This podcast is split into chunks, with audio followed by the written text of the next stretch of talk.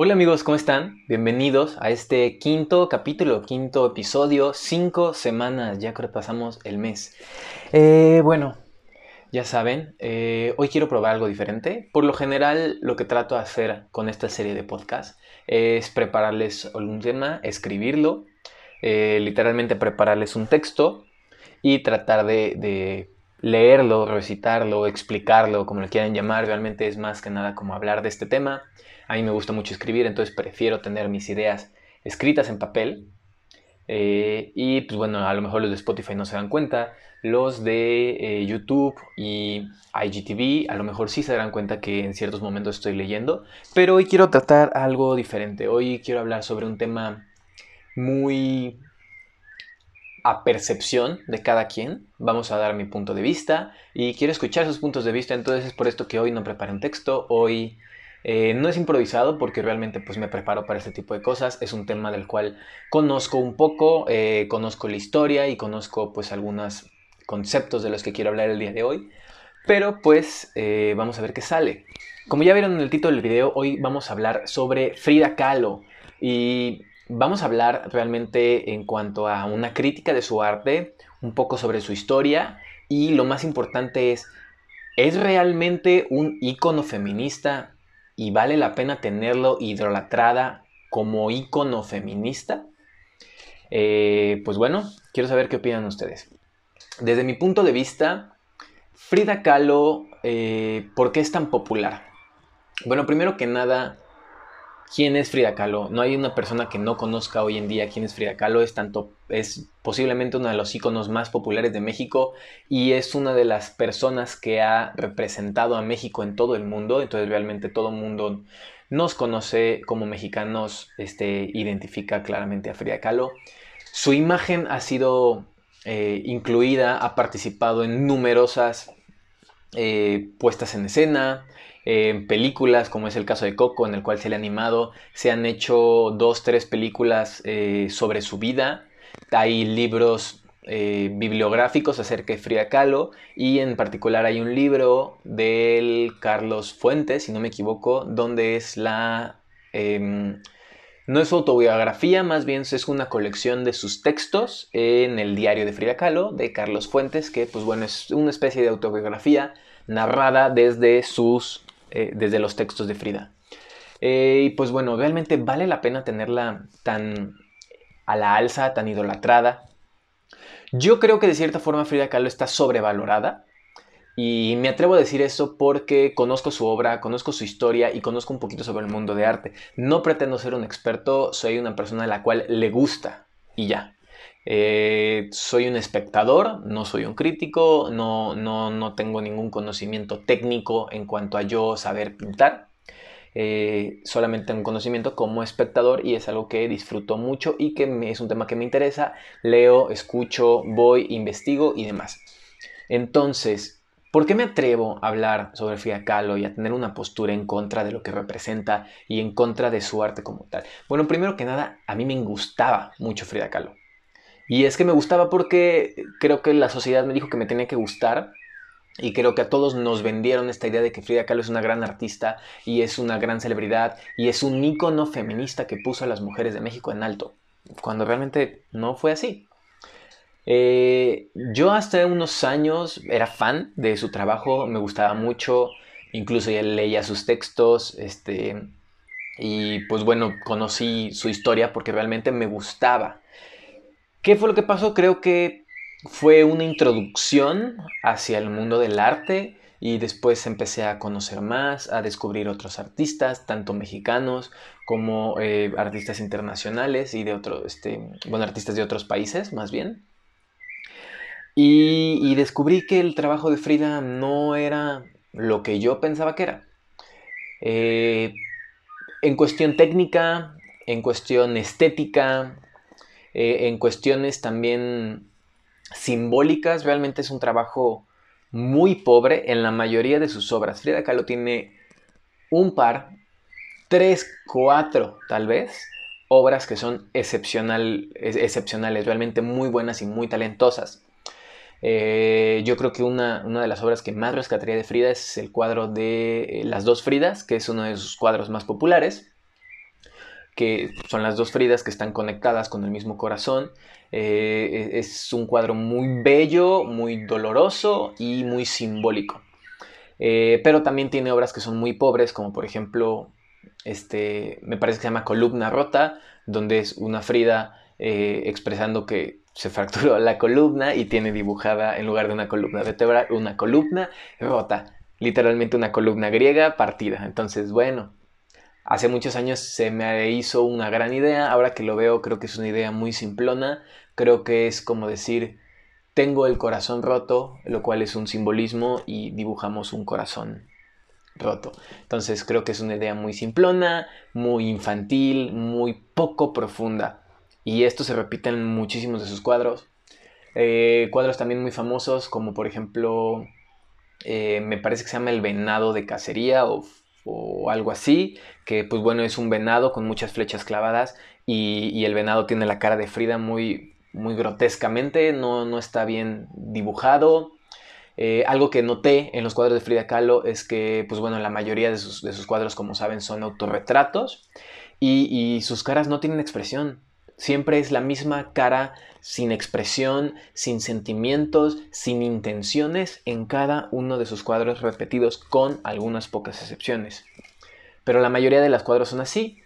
Y, hay muchos errores, yo creo, que son cuadros que carecen de intención, que carecen de profundidad, que son muy simplones en ese sentido y que llega el momento en el que te cansan. Eh, ¿Por qué te cansan? Pues porque todos los cuadros hablan de lo mismo y todos los cuadros son un poco de lo mismo, eh, narrado a lo mejor de diferente perspectiva, con diferentes intenciones, pero todos los cuadros te llevan a un cuánto sufrí en mi vida y cómo amo a mi esposo. Todos los cuadros se tratan de eso. Hay algunas excepciones, como por ejemplo, eh, bueno, uno de sus primeros cuadros, que es muy malo en cuestiones técnicas, eh, se llama El autobús, me parece, que pinta a las personas que viajaban en el autobús antes de que se accidentara, en el cual pues ella sufrió grandes accidentes y lesiones que la acompañaron a lo largo de su vida. Y pues bueno, es uno de sus primeros cuadros, uno de sus primeros trabajos, creo que es un trabajo muy pobre, que carece de muchas intenciones. Son todos los monitos insípidos, parecen, parecen mini boteros, como eh, eh, este famoso pintor botero que pinta gordos, haz de cuenta esas expresiones simples, insípidas en todos los personajes de los cuadros de Frida, es algo que se repite constantemente. Eh, claro que también Frida tiene muchas, muchas ideologías y, se agarra, más bien creo que es parte de la inspiración con los exvotos, estas figuras eh, religiosas que, son parte de la cultura mexicana en la cual pues se le reza a un santo, se le reza a la Virgen o se le reza a, Jesús a través de esta imagen que se le ofrece como ofrenda. Y, y identifican estos, estos monitos que son así como simplones, coloridos y muy mexas, pues bueno, creo que ese tipo de cultura está muy arraigada hacia los cuadros de Frida y hacia sus expresiones de todos los personajes de sus cuadros. Y eh, bueno, ese es mi punto de vista en cuanto al aspecto técnico. ¿Por qué no me gusta? Porque todos los cuadros son lo mismo, todos los cuadros llega el punto donde te cansa.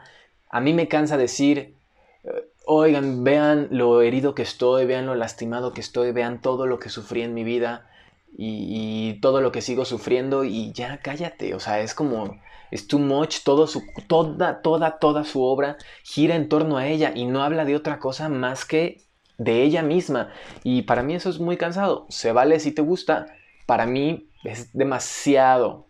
Una colección, eh, una exposición podría ser suficiente para decir eso, pero que toda tu obra, toda tu vida te la pases pintando lo mismo, para mí es demasiado. ¿Por qué Frida Kahlo es tan popular? Eh, bueno, primero que nada, creo que uno de los aciertos más grandes de Frida y que ha influido para que sea tan popular a través del mundo y que su imagen sea tan reconocida es que tiene una estética física, ella como persona, como personaje, muy fácil de reconocer. Es una estética realmente muy, muy original, muy única, que no, vaya, no la confundes. Puedes hacer un dibujo de palitos y bolitas de Frida Kahlo y sabes que es Frida Kahlo. Tiene estas características que no estábamos acostumbrados a ver, como la uniceja, este ligero bigotito, es la vestidura eh, típica mexicana, con vestidos y rebozos y este tipo de cuestiones que no estábamos acostumbrados a ver en figuras artísticas o plasmadas como imagen pictórica. Y desde los últimos 30, 40 años eh, ha sido una persona muy representada, una persona que su imagen le ha dado la vuelta al mundo y que ha sido gran inspiración tanto para otras obras artísticas como para productos de consumo. Y es que lo que sea lo puedes conseguir con la imagen de Frida. Si quieres una playera, si quieres una gorra, si quieres una funda para el teléfono, si quieres una chancla, si quieres un muñequito, si quieres una bolsa, si quieres lo que quieras, hay con la imagen de Frida Kahlo. ¿Por qué fue eso? Pues bueno, creo que principalmente porque su estética es muy fácil de identificar, es muy fácil de em, jugar, de, jugar con los simbolismos, o sea, es muy, muy, muy sencillo proyectar, desmenuzar la imagen de Frida y transformarla en algo más. Entonces creo que eso es uno de los, de los factores más importantes para que su imagen sea tan popular hoy en día. Eh, otro punto es este, eh, su trayectoria, no como artista, sino de su vida, que fue una persona que sufrió demasiado en su vida. Entonces fue una mártir y toda su vida se dedicó a hacerse la mártir y a hacerse la sufrida y a, mírenme cuánto sufro y cómo me la paso de la chingada en este mundo llamado vida.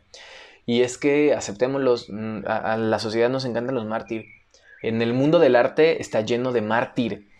Todo el arte este, religioso, todos los santos, todas las, imágenes de iglesia son mártires. Entonces estamos acostumbrados a visualizar las figuras artísticas y el mundo del arte eh, plástico, en, en, particular el arte plástico, todo lo que es pintura y escultura, estamos acostumbrados a verlo con sufrimiento, con dolo, con resentimiento, que en, una, mírenme cuánto sufro, y en eso se basa eh, gran parte del arte religioso y el 100% del arte de Frida Kahlo. Entonces, nos encantan los mártires, nos encantan las historias tristes y nos encanta saber que a alguien se le está pasando mejor que nosotros. Hay una palabra en alemán que, este, la aprendí gracias a un musical, Avenida Q, eh, perdón si la pronuncio mal, ni de pedo hablo alemán, pero es algo así como Sharafroya, Sharafroya, Sharaproya, una cosa así. Y esto significa eh, Happiness of the Misfortune of Others, felicidad por la miseria del prójimo.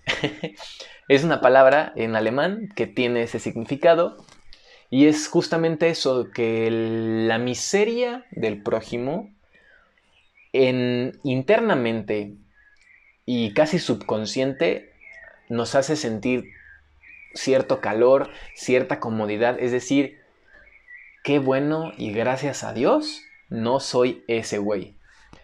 Eh, es muy triste, no es algo, es algo humano, es algo que, sentimos y que no lo hacemos conscientes, pero todos tenemos eso, todos hemos sentido el cuando ves a alguien bajo la lluvia y tú estás, no sé, en un restaurante tomando un cafecito y dices, güey, qué bueno que yo estoy aquí y no allá, qué bueno que no soy él. Eh, eso es un poquito sobre lo que es el Sharafroya. Y, y el arte Kahlo tiene eso, te hace decir, puta, qué bueno que no soy ella, porque se le está pasando de la chingada. Y yo no estoy tan mal.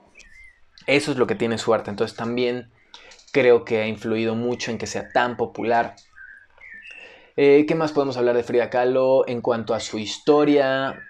Pues fue una persona que siempre vivió en polémicas, sobre todo por eh, su marido, Diego Rivera, que, eh, pues bueno, como todos, está de más hablar de su vida, todos sabemos su vida. Entonces, Diego Rivera, la maltratada, le ponía los cuernos, la engañaba, le mentía, le hacía de todo y ella siempre estaba para él, siempre estaba puesta para él siempre fue una mujer, ¿cuál es la palabra? Pues aplastada, es una, mujer que estaba al servicio de, su hombre, es una mujer que estaba pues sí, a, la orden de lo que dijera su marido. Se divorció de, de su esposo y se casó dos veces con él. Se casó, se divorció y se volvió a casar al año de tanto que amaba a su marido. Y en todas sus obras podemos ver las eh, referencias que tiene hacia Diego Rivera y hacia cómo lo amaba y hacia cómo estaba en su pensamiento. Hay una obra de Frida Kahlo, eh, la cual no recuerdo su nombre, pero la tengo muy identificada, donde está ella, me parece que llorando, y tiene pintada la cara de Diego en la frente y Diego tiene un tercer ojo en la frente y es esta parte pictórica y, simbólica de cómo tenía Diego en su pensamiento como un dios con este tercer ojo que él es una imagen superior a mí y es algo aspiracional y, gracias por tenerme como tu esposa y gracias por haberme escogido. Sí, creo que símbolo feminista, ni de pedo, ¿por qué la tomamos como símbolo feminista? Muchos de los, de los puntos que he leído, que he encontrado en internet, es que decían, claro, Frida Kahlo es una feminista porque ella hacía lo que quería y ella fumaba y ella se acostaba con otras personas y tomaba y iba a cantinas y eran cosas que para esa época no estaban acostumbradas para las mujeres. Y yo me pregunto, ¿eso es ser feminista? ¿Fumar, tomar y acostarte con quien quieras es ser feminista? Qué triste si lo fuera, ¿no? Yo le tengo un gran respeto y admiración al movimiento feminista y, y si eso es, si eso quieren las mujeres que las represente, qué triste, qué pérdida de fuerza y, y, si esto fuera verdad, yo perdería el absoluto respeto que tengo por el movimiento y no creo que ser feminista sea fumar, tomar y acostarte con quien quieras o, cualquier otra imagen de libertinaje. Yo creo que es un movimiento muchísimo más profundo que algo tan simplón. Y, Frida Kahlo era una mártir, era una sumisa, esa es la palabra que estoy buscando.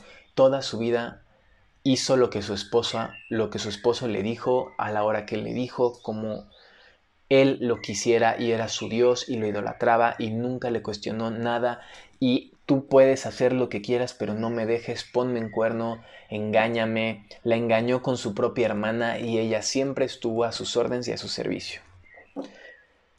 Yo no creo que una persona así pueda ser tomada como ícono feminista, al menos no en la actualidad. Eh, bueno, básicamente es como a grandes rasgos un poco sobre su historia, sobre cómo pinta, sobre mi opinión, sobre su pintura, sobre su trabajo como artista plástica. ¿Por qué es tan popular?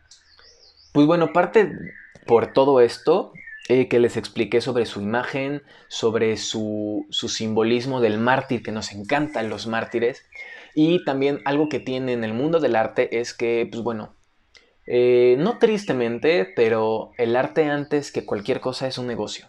Y hoy en día, antes que cualquier cosa, es un negocio que vale millones y millones y millones de dólares. Entonces, lo que tiene Frida Kahlo es que fue muy popular, fue una persona que dentro de su época fue muy popular, eso de que, eh, por ejemplo, Van Gogh fue, no fue nada popular durante su época, cuando el, durante su momento de vida, eh, creo que vendió un cuadro, si no mal recuerdo, este, no tuvo exposiciones importantes, no, no fue alguien importante de su vida. Frida Kahlo sí, Frida Kahlo sí tuvo exposiciones. Listo, una disculpa por la interrupción. Este, estábamos hablando sobre el arte como en su aspecto económico. Y pues sí, en la actualidad, antes que cualquier cosa, el arte es un negocio y el arte es una industria de millones y millones de dólares. Y pues bueno, como en todo, en la economía, este tiene cierto valor. Entonces lo que pasa con Frida Kahlo es que es un artista que tiene muy pocas obras y muchísima demanda. Entonces hay poca oferta y mucha demanda, lo que hace que el valor de sus cuadros se incremente muchísimo. Desde mi punto de vista, yo creo que Frida Kahlo tiene todo para ser lo que hoy es en cuanto a un espectáculo, en cuanto a un gran negocio y yo creo que más que por sus méritos y talentos como artista, es lo que hoy es porque el mundo del comercio le convenía que así lo fuera, porque era muy, tenía una imagen muy fácil de explotar, tenía muy pocos cuadros y una gran demanda, por lo cual sus cuadros se venden en millones y millones de dólares cuando muy posiblemente no los valen. Eh, y pues bueno, creo que también ese es el aspecto económico de por qué Frida Kahlo vale tanto y por qué es tan popular. Tiene alrededor de 200 obras, dentro de las cuales son más o menos 150 cuadros y alrededor de 50 dibujos.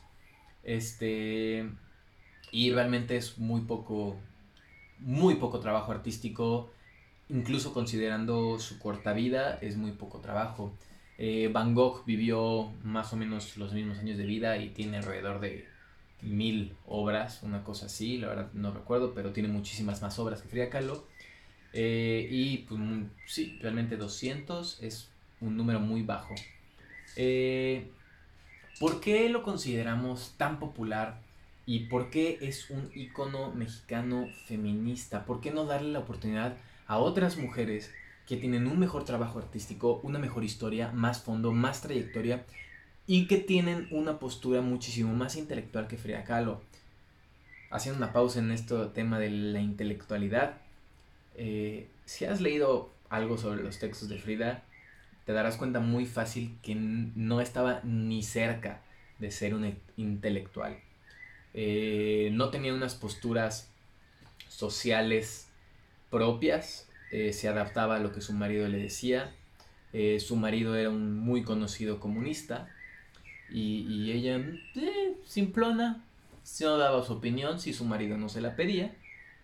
Este, y sí creo que realmente le faltaba mucho, mucho conocimiento para hacerla, para formar esta intelectualidad que creemos que tenía cuando, pues sí, realmente sus textos son muy, igual que su obra, muy simplona, muy banal muy carente de ingenio y de intelecto. Entonces, si leemos, leemos a Frida Kahlo, creo que solamente vamos a encontrar palabras bonitas, rimbombantes, sin ningún significado, más que un muy fuerte y un desmesurado cariño y amor hacia su marido y una evidente baja autoestima. Fuera de eso, no hay más trasfondo en su, en su trabajo literario. Eh, bueno, aportaciones a la sociedad, casi ninguna, más que las que su marido de este mi compadre de la Unión Soviética se va a quedar refugiado en tu casa. Sí, mi amor, lo que tú digas.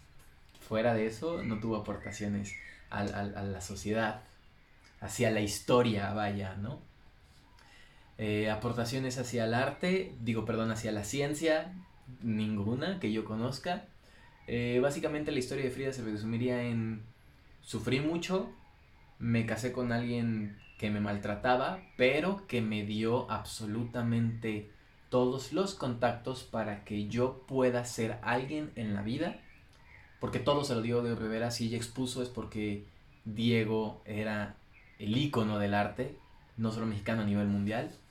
Este, creo que lo más que hizo ella por su mérito fue posar para la revista Vogue y ya. Este, y pues sí, básicamente es todo, ¿no? ¿Por qué no darle la oportunidad a otras mujeres que han hecho muchísimo más por la ciencia, la cultura y el arte que Frida Kahlo? Podríamos hablar y compararlas con Remedios Varo, con Leonora Carrington, que pues bueno, han sido mujeres que dentro del mundo del arte han sobresalido muchísimo más en aspectos técnicos que Frida Kahlo. Tienen aportaciones a ciencia, hacia la cultura, hacia la intelectualidad. Posicionaron a la mujer como posicionaron a la mujer en el arte, posicionaron a la mujer en la ciencia y gran, gran parte de los cuadros de estas dos mujeres pues se ve reflejado esto y siempre es imponer la figura femenina en industrias machistas. Aunque si bien podríamos decir que es injusto compararlas porque eh, las épocas son distintas, si bien Frida es post-revolucionaria y tanto Remedios como Leonora son movimientos este, de ruptura, que ya estamos hablando de los 70s, 80s, si no me recuerdo. Eh, hay 40 años de diferencia, 50 años de diferencia, entonces no sería justo compararlas por ese aspecto. Y también puedo entender que si bien, aunque las todas, aunque estas tres mujeres, Frida, Leonora y Remedios, son de pinturas surrealistas, eh, pues son de diferentes épocas y de diferentes países. Entonces, lo que estamos buscando es un icono mexicano. Aunque si bien tanto Remedios como Leonora emigraron a México en busca de una mejor vida y eh, como refugiadas, ya que se la estaban pasando de la chingada en sus respectivos países, eh, que es España y, Inglaterra, este, pues sí, decidieron pasar sus últimos días y hacer su vida aquí en México. La mayoría de, la, de las obras, tanto de Leonora como de, como de, de Remedios, tienen inspiración mexicana y se hicieron aquí en México. Aunque ellas no fueran mexicanas, su arte es mexicano. Pero se las voy a dar por buena y no las podemos comparar porque no son nacidas en México. Eh, ¿Qué les parece si entonces la comparamos con María Izquierdo? Que tiene todo para compararla con Frida Kahlo. María Izquierdo vivió en la época de Frida Kahlo, tiene una diferencia entre el nacimiento y la muerte de alrededor de 2-3 años, creo que es un poquito más joven, como 2-3 años que Frida, y vivió 2-3 años más que Frida Kahlo, vivieron en la misma época, las dos tienen y formaron su arte en esta post-revolución, forman parte del movimiento post-revolucionario. Las dos pintaban surrealista y este, tienen historias de vida con características similares. Mexicanas, eh, Frida Kahlo, nacida en Coyacán, este, María Izquierdo, nacida en Jalisco, eh, no recuerdo bien el municipio, creo que Los Lagos, Jalisco, pero posiblemente esté mal, pero es de Jalisco. Eh, mexicanas. María Izquierdo. María Izquierdo, para quienes no la conozcan, es una artista mexicana que hizo grandes cosas. Ella para mí sí representa el movimiento feminista.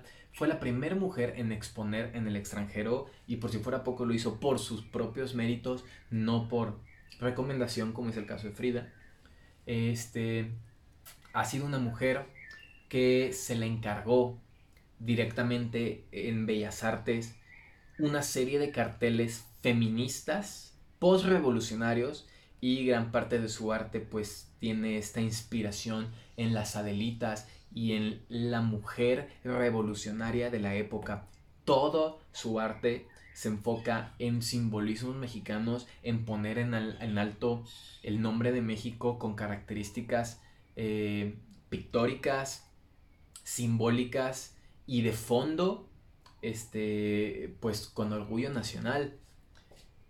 Es una mujer que expuso en todo el mundo, que fue muy popular en su época, que logró muchísimas cosas, escribió, también fue columnista para diferentes revistas y diarios, de entre ellas la revista eh, You, no, no, no recuerdo, pero una revista internacional, la revista Hola, perdón, no, no recuerdo, no les voy a mentir, pero escribió para diferentes revistas y diferentes diarios y en todas sus columnas siempre hablaba sobre una crítica hacia la industria machista en el mundo del arte y de todos los problemas que tenían que pasar las mujeres de esa época para poder hacerse un lugar en, el mundo artístico. Y es que, y es que claro, para mí eso sí tiene un fondo feminista, el, el a través de mi trabajo dejarles un mejor lugar a las que vienen atrás de mí. Eso para mí es, les hizo un camino. Eh, era, era, ella sí era una intelectual. ella sí era una intelectual, era estudiada, era una mujer inteligente que tuvo aportaciones a la ciencia y a la cultura, que tuvo, no se limitó a un trabajo este, artístico plástico, sino que también estuvo en diarios, en columnas y hizo un trabajo eh, literario muy rescatable no, ella es famosa por su trabajo y no famosa por sus relaciones sentimentales, aunque si bien es cierto que anduvo muchos años con este Rufino Tamayo, que si bien sí es cierto, Rufino Tamayo también es uno de los grandes pintores mexicanos, pero no tan popular en esa época como lo era Diego Rivera. Creo que Diego Rivera sus puntos fuertes fue esta parte del post-revolución y, y, este, y Rufino Tamaño, creo que su fuerte, su auge fue unos años después, tal vez en los 50, 60, cuando más se viralizó su arte. Entonces, eh, qué bien, si es cierto, no, no, no tenían el, en ese momento el mismo peso Diego y Rufino este, pues bien, sí, ambas fueron pareja sentimental de grandes hombres que pusieron en alto el nombre de México y Frida es famosa por eso.